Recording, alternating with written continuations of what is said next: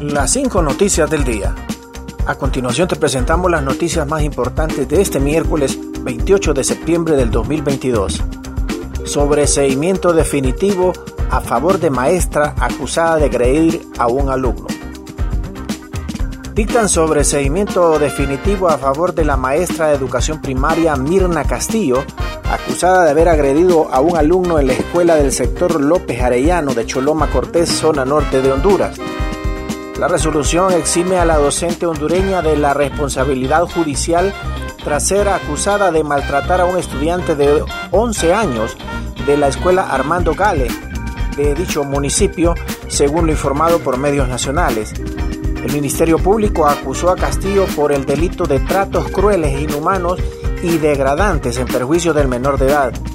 Desde el pasado 18 de agosto enfrentaba una causa judicial luego que se viralizara un video en el cual se le observa forcejeando con el joven.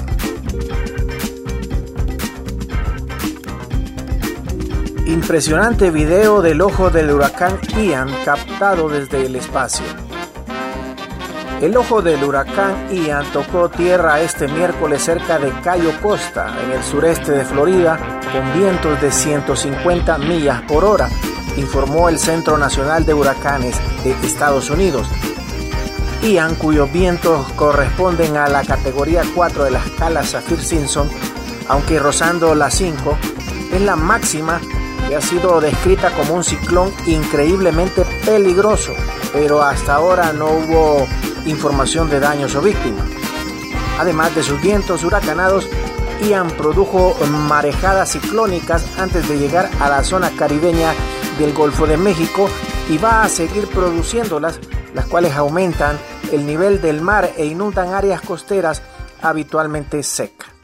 En algunos puntos de la zona de impacto, el nivel del mar puede llegar a crecer hasta 16 pies, 4.8 metros, según los expertos. Continuamos con las noticias en las 5 noticias del día.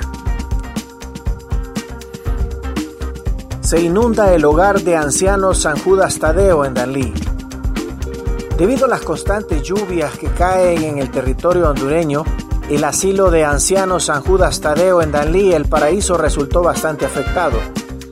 En la casa hogar residen unos 15 adultos mayores que sufrieron las consecuencias de las lluvias, ya que el muro perimetral cedió y provocó que se inundara toda la residencia, afectando a la refrigeradora, muebles, camas y hasta la comida que mantienen para alimentar a los ancianos. Sol María dijo que esta agua nos hizo unos estragos bárbaros en el hogar, se inundó todo completamente, perdimos la refrigeradora, la estufa y hasta la comida. El muro se dio, fue una avalancha de agua que entró.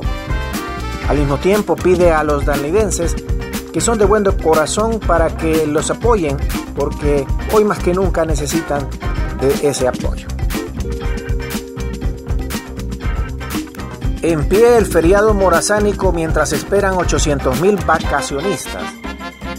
La programación del feriado morazánico se mantiene pese al temporal lluvioso que deja muertes y cuantiosos daños a la infraestructura física y el agro según la Secretaría de Turismo.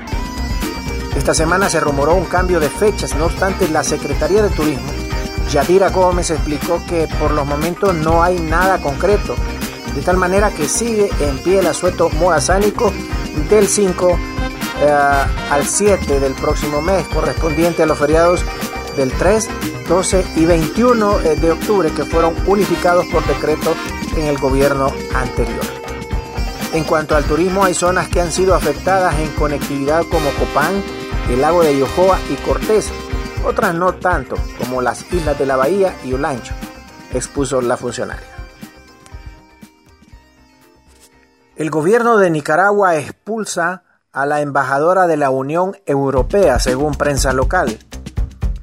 El gobierno de Nicaragua que preside el sandinista Daniel Ortega declaró este miércoles persona non grata a la embajadora de la Unión Europea en Managua, Bettina Muschev, y ordenó se expulsara del país centroamericano, informó la prensa local que cita fuentes del Parlamento Europeo. La oficina de prensa de la delegación de la Unión Europea en Nicaragua no negó ni confirmó la información ante consultas de EFE y prometió que en caso de tener algo que decir, lo darán a conocer.